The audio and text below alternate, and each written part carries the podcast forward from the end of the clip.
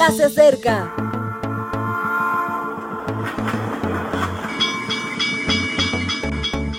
Partimos ya.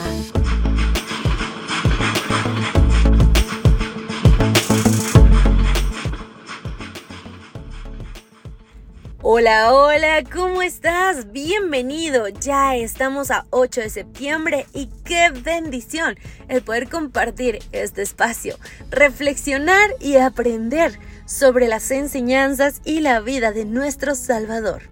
Hoy comenzaremos por abrir su palabra en Éxodo 29, versículos 43 al 45, que dice, Allí me reuniré con los hijos de Israel, y el lugar será santificado con mi gloria en el portal del edificio es el título de hoy. Esta comparación será fácil de comprender por aquellos que viven en ciudades con grandes bloques de piso y bastante vecindario.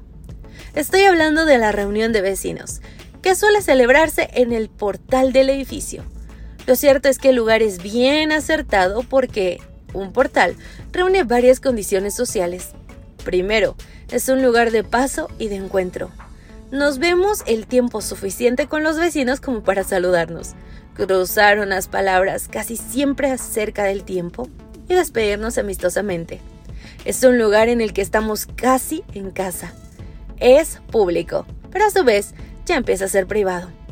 Es por último un lugar de convocatorias.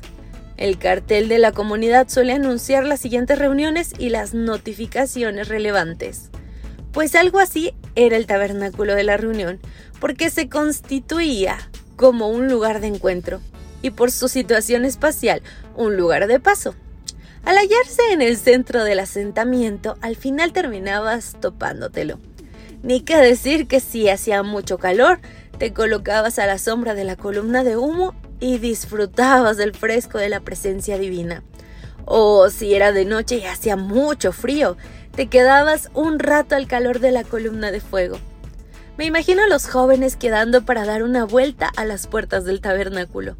Supongo que los negocios relevantes o los complicados se hacían en el mismo lugar, para tener la constancia de que el Señor era testigo de la transacción. Las tribus que peor se llevaban estaban situadas en lados opuestos del tabernáculo, Así, si a alguien le entraba un arrebato de tribufobia, tenía que cruzar por ese espacio de equilibrio y solemnidad. Me imagino que algunos, mirando el altar de los sacrificios, se desanimaban en su amago de violencia. El tabernáculo estaba medio camino entre lo profano y lo santo. Era el lugar donde uno llegaba con sus preocupaciones mundanas y salía con el consuelo divino. Esa interrelación tenía por objetivo hacer santo a todo el pueblo hebreo.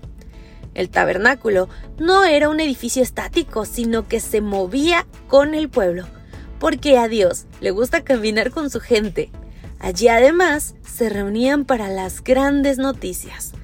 Tanto ayer con el tabernáculo como hoy con la iglesia, Dios busca un espacio común en nosotros, un espacio donde encontrarnos, donde dialogar, y donde comentar las noticias de cómo va este mundo. Un espacio junto a tu gente y junto a ti. No te hagas el remolón y acude a su encuentro. Mi querido amigo, tal vez no te congracies tanto con las demás personas, pero es una realidad que Dios ama a su iglesia. Definitivamente no a las cuatro paredes, sino a las personas que alberga. Tú y yo somos amados por el Señor Así que no dudes en congregarte, porque es ahí donde Cristo trabaja en nosotros.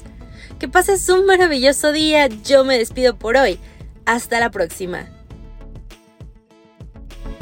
Gracias por acompañarnos. Te recordamos que nos encontramos en redes sociales. Estamos en Facebook, Twitter e Instagram como Ministerio Evangelike. También puedes visitar nuestro sitio web www.evangelike.com. Te esperamos mañana.